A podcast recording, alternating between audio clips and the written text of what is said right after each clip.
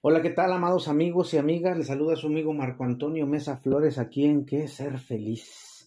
Hoy hablaremos sobre restaurándome después del quiebre. Un tema que salió después de cómo sobrevivimos a las pérdidas. Así que agarren sus asientos y comencemos.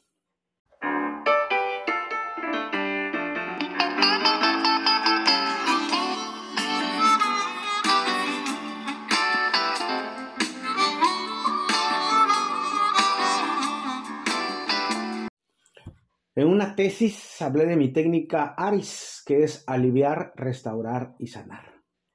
En donde hablo de que restaurar viene del latín restaurare, que significa restablecer. Aunque algunos creen que es restauro, quitar la cosa, o volver a poner a una persona en el estado que estaba. Entonces al restaurar, te quitamos la cosa vieja y te ponemos una cosa nueva. Y digo que cada persona tiene como una mochila roída, floja y hasta mala, pero que al restaurar las cosas quitamos esa mochila y entonces le ponemos una nueva para restaurar, porque restaurar es quitar aquello que nos daña y poner algo nuevo para así sanar, que es el siguiente paso y es el más complicado. Aliviar nos ayuda a bajar tensión de cualquier cosa, restaurar es el siguiente paso. Y eso, y este paso va junto con un duelo. porque al mismo tiempo que una restauración, la sanidad viene con mucho dolor, porque nos damos cuenta qué clase de personas somos y cómo nos hemos sido infieles y desleales a nosotros mismos. Ahora viene la pregunta, ¿quién de ustedes no ha perdido a alguien o algo? Pareja, familia, amigos, dinero, trabajo, salud, etc. Todos y todas, eso creo yo, hemos perdido en alguna parte de nuestra vida algo o a alguien. Pues también podemos perder el trabajo, también podemos perder el carro, también podemos perder la cartera, dinero, no sé. Somos seres intrivitrios y, es decir, nos dividimos en tres. In, que quiere decir no, trivi, dividir, trío, tres. Es decir, cuerpo, que es el soma, alma, que es la conducta, y el espíritu, el soplo de vida o la energía. Por ende, somos un ser integral, que si algo pensamos mal, lo demás lo resiente y se enferma. Por el contrario, si algo pensamos bien, estamos sanos. Desde hace dos décadas la cultura y filosofía oriental me ha aficionado mucho. Los japoneses son personas muy disciplinadas. Algunos se pasan la vida haciendo lo mismo hasta perfeccionarlo, hasta perfeccionar lo que están haciendo. Bueno, ellos tienen una técnica llamada kintsugi. Esa técnica japonesa nos dice que cuando una cosa se rompe hay que pegarla con oro. Y eso hace que aquello perfecto, más perfecto. Es decir, y trayéndolo a nuestra vida, un ser humano que se ha reparado es más perfecto, pues a pesar del dolor que tiene, se ha restaurado. Y no es como aquellos que nunca han sufrido nada o que siguen en el dolor y la victimización. ¿Qué es un quiebre? Estar quebrado es algo inherente al ser humano, pues al tener una pérdida conlleva tener un duelo, y este, si no es tratado bien, va a causar frustración y queja, y sin lugar a dudas vamos a sufrir la dificultad de relacionarnos con los demás de una manera sana y con el entorno con las plantas, con los animales, esta, estar quebrado nos va a poder contaminar. Se oye feo lo que estoy diciendo, pero es lo que hacemos, contaminamos al otro de nuestra mala vibra. Desde pequeños y debido a la falta de educación emocional, tenemos baja tolerancia a la frustración y cuando algo nos quiebra, no sabemos cómo manejarlo. Y si lloramos, a veces escuchamos aquello de, no llores. ¿O por qué lloras? ¿Quieres que te dé un motivo para hacerlo? Y así muchas cosas que en lugar, en lugar de ayudarnos nos frustran más. Eso es fácil de entender y de explicar. Pues es fisiología. El cerebro reptil es el primero en desarrollarse. De ahí que nuestras emociones sean primero que nuestras pulsiones o nuestro razonamiento, que está en el neocórtex, que es el último en desarrollarse. De ahí que cuando somos pequeños queremos conseguir las cosas a fuerza. Y si no lo logramos, hacemos berrincho o pataleta. Otra vez de ahí, que diga que es importante trabajar con los peques, la inteligencia emocional. Pues eso les ayudará a cuando ellos sean adultos, tener más tolerancia y sobrellevar las situaciones de manera más saludable, aunque éstas sean frustrantes. Quebrarnos surge después de una pérdida, y de ahí nace la frustración que es la imposibilidad de satisfacer una necesidad o el deseo de obtener algo o hasta alguien. Eso produce angustia, enfado, tristeza, desilusión y hasta depresión. Si no se sabe manejar bien, la depresión llega. Y no está mal frustrarse, claro que no. El problema radica en cómo actúo o cómo tomo esa frustración en la vida. El autoconocimiento no es tan sencillo como pareciera. Pues muchos de nosotros preferimos no hacerlo porque conlleva a tener que aceptar cosas que no queremos aceptar como soy. Cuando comenzamos a hacerlo debemos aprender cómo detectar las cosas que me traen bronca, quiebre, frustración y descubro cuál emoción se dispara. Reprimir las emociones es el principio de alteraciones psicosomáticas. Muchas personas, sobre todo las ignorantes, dicen que la inteligencia emocional es la represión de las emociones y eso es falso. La inteligencia emocional habla de cómo no reprimirlas, sino exteriorizarlas, pero de manera sabia y no violenta. Es decir, no es decir lo que se piensa, sino pensar lo que se dice. Pues la emoción es energía que se genera en nuestro organismo y como por la, natural, y como por la naturaleza que ella lleva, busca expresarse o salir. De ahí que las emociones no se puedan enterrar, porque al hacerlo, lo que logramos es enterrarnos a nosotros mismos, pues éstas se quedan insertadas en el cuerpo y se vuelven enfermedades. Es fácil reconocer las emociones si ponemos atención. Lo primero que debemos hacer es identificar la palabra simple, es decir, cómo me siento. Para esto se debe hacer un análisis de lo que hacemos. Posiblemente al principio podría ser aburrido, pero con la práctica se hace fácil y rápido. Como ya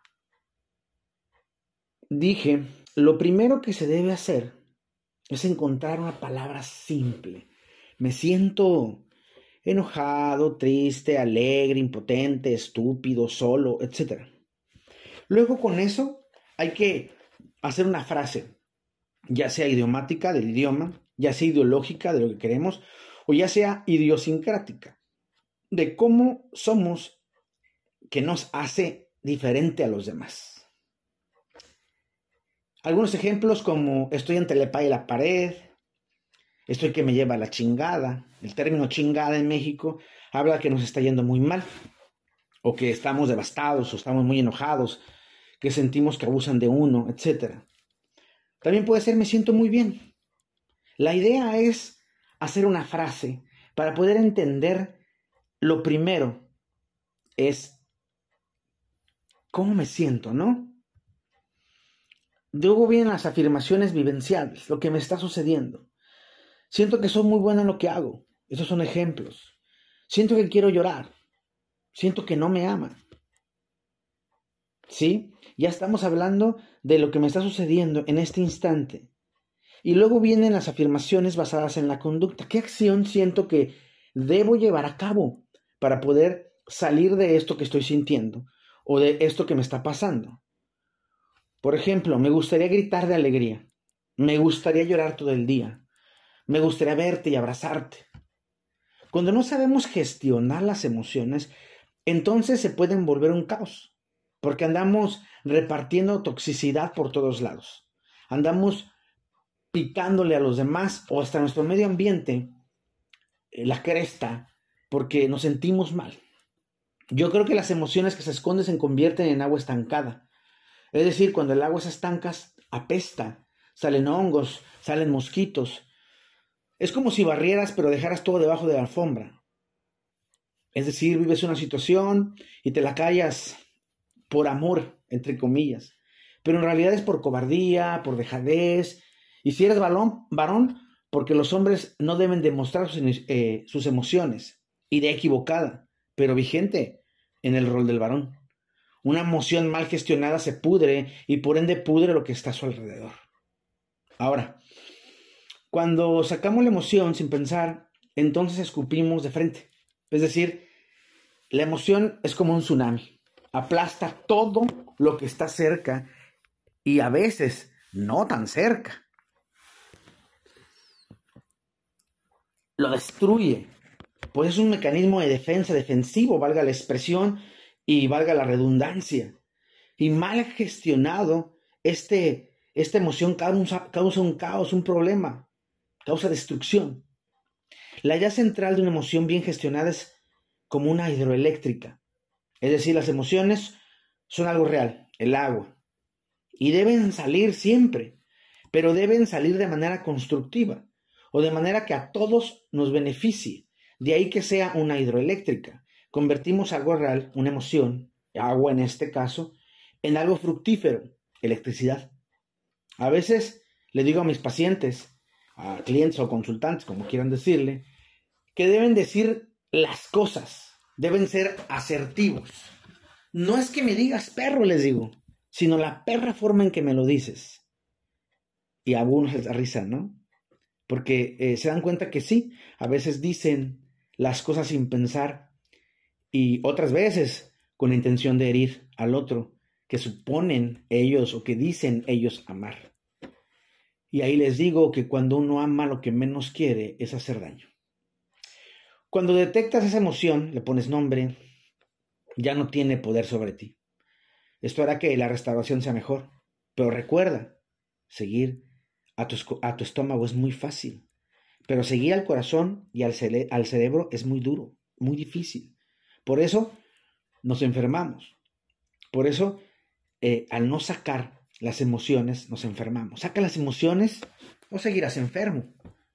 Ahora viene eh, los límites. El segundo paso a poner son los límites. Cuando, ¿hasta cuándo me daré el permiso de llorar? Esto o aquello o de castigarme. Mucha gente, mucha gente se castiga, se hace mucho daño cuando ellos creen que se están equivocando. Prefieren respetar al otro antes de respetarse así.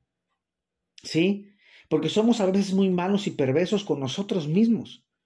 Entender nuestros límites ayuda mucho al autoconocimiento a veces llorar por las situaciones, eh, nos ayuda, nos ayuda a limpiarnos el alma, nos ayuda a entender lo que está pasando, nos ayuda a no juzgarnos, eh, nos ayuda a, a ver la situación y poder decir, ¿cómo lo resuelvo?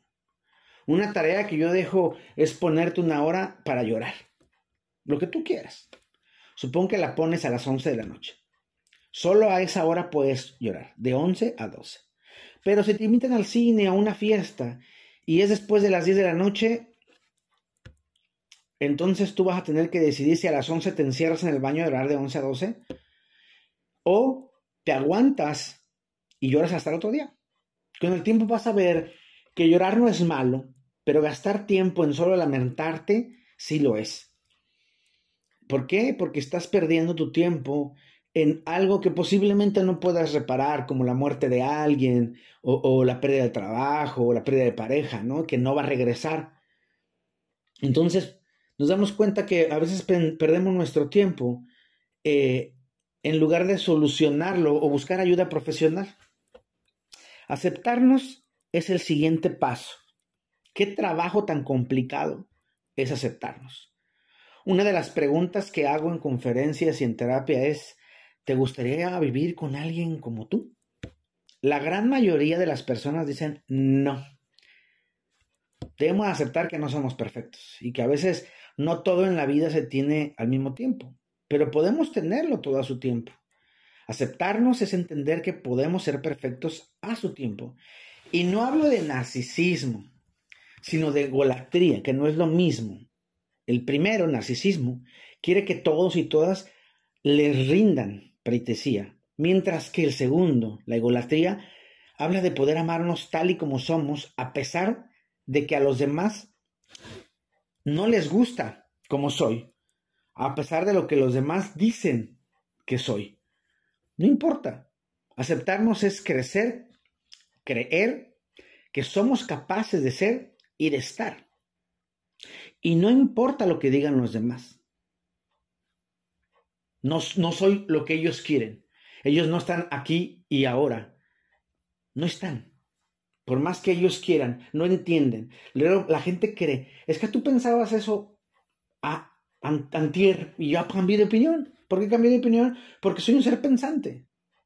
¿Sí? Y no intento colonizarte, solamente digo lo que pienso. Si tú crees que lo que piensas está mal, qué bueno, me da gusto. Trágatelo. Simple. Otro paso es entender la ansiedad. Restaurarse implica entender que la ansiedad vive conmigo. Se me ha criticado mucho por decir que la ansiedad es parte de uno, que uno la provoca. Es más, debido al DSM, que es el libro de diagnóstico de psicólogos y psiquiatras clínico, eh, es como, no es como dice la gente, que es la Biblia de todo psicólogo. Esa es una jalada de pelos.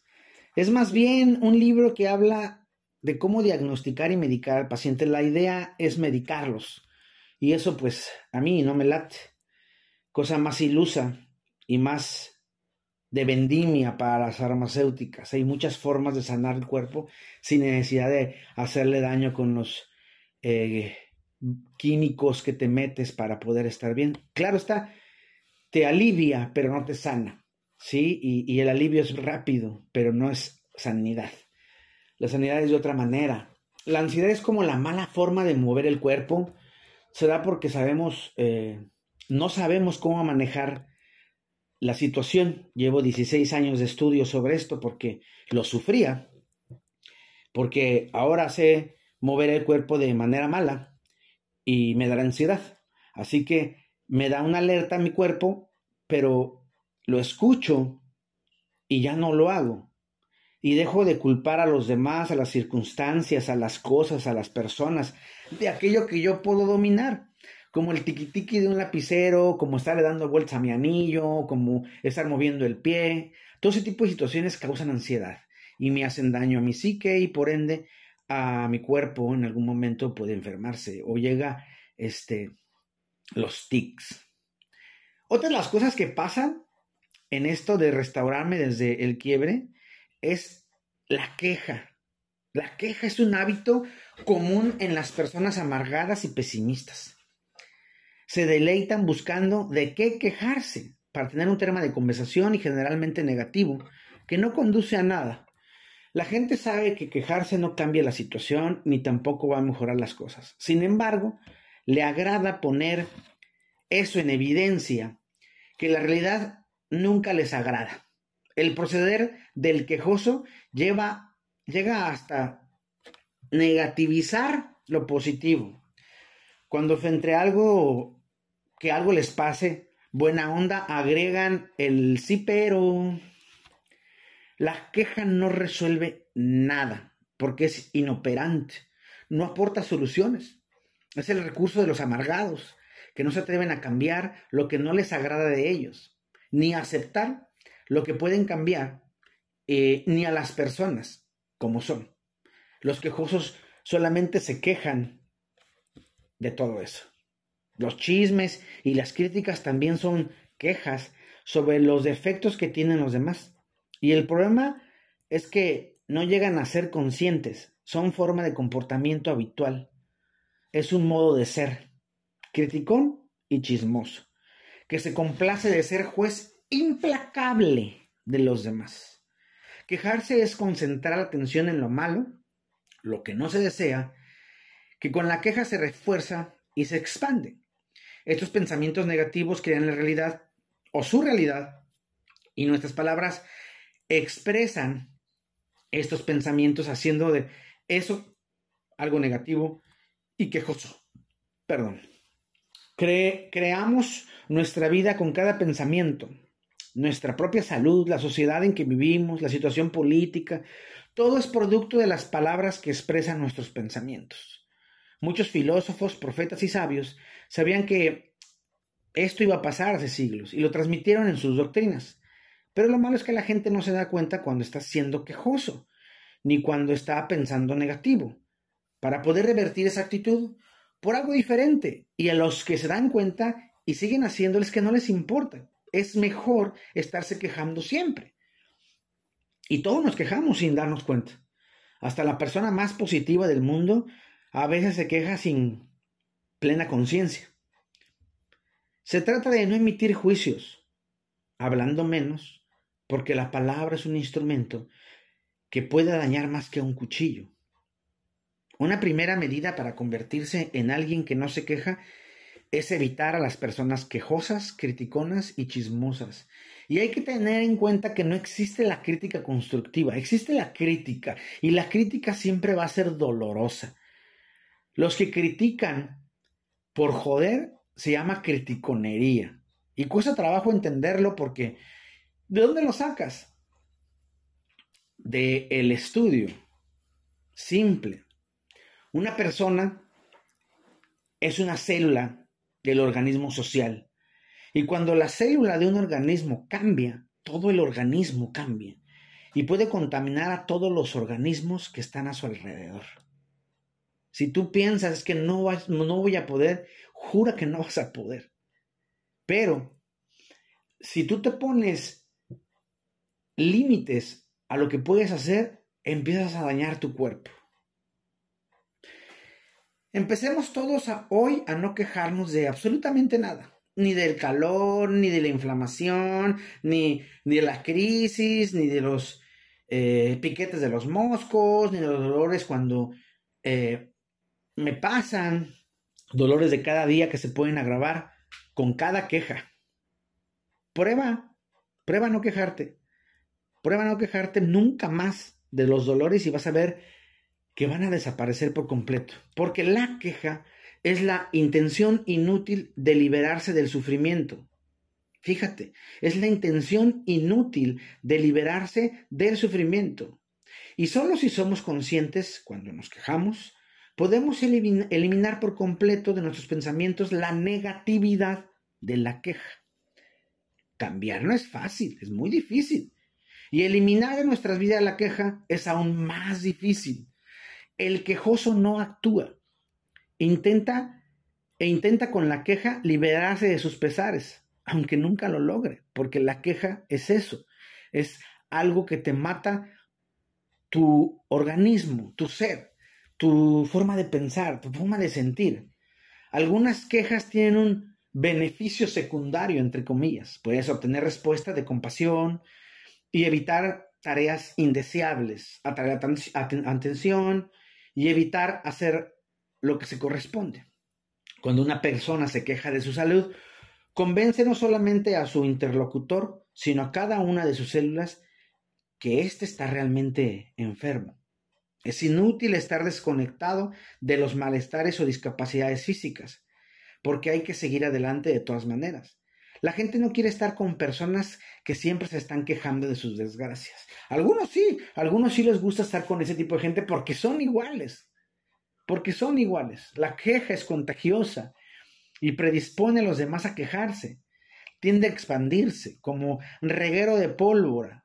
Se desquita en todo campo propicio y se convierte en una forma de ser general, quejosa. ¿Por qué? Porque así es como mucho les gusta vivir, quejándose. Pero cuando me restauro, después del quiebre, cuando ya dejo la queja y empiezo a buscar la manera de sanarme, es cuando empieza el milagro, el milagro de la Navidad, ¿no? No, el milagro de nuestro cuerpo, el milagro de nuestro pensamiento, el milagro de nuestro ser, porque empezamos a revivir aquello que no habíamos eh, o, o que habíamos olvidado o empezamos a vivir algo nuevo, ¿sí? Porque la idea de restaurarme en el, después del quiebre es crecer, es ser mejor cada día, ser mejor ser humano, para mí. Y cuando yo soy mejor ser humano para mí, lógicamente soy mejor ser humano para el que está al lado de mí. Aprende a restaurarte después del quiebre y vas a ver que tu vida va a ser increíblemente feliz. Por lo demás, amigos míos, les dejo un abrazo enorme, sanador, muy nuestro. Búscame en las redes sociales, soy Marco Antonio Mesa Flores en todas. En Facebook, mi foto de perfil es de Buda, Jesús y Cristo en un puente y la foto que está atrás tiene un letrero de advertencia muy divertido. Instagram y TikTok es una camisa blanca bien linda y en Twitter es una foto mía con una camisa de canache de color azul. Ya no tengo el blog por, por motivos de economía, no me, no me daba, me sacaba dinero, entonces preferí quitarlo este año y a ver si el próximo lo, meto, pero ya desgraciadamente el blog no existe. Ahí ponía ah, las fuentes, ahí ponía el escrito de los podcasts, de dónde saqué la información de mis temas, si es que utilizaba fuentes, porque a veces es mm, el estudio que ya tengo, el bagaje que ya tengo sobre todo lo que hago. Pero tengo mi columna en, que se llama Camina conmigo en www.primeravueltanoticias.com en la sección de colaboradores. Ahí está. Y recuerda, recuerda que mi voz, mi voz irá contigo. Te va, te mando un abrazo cósmico y muy, muy restaurador.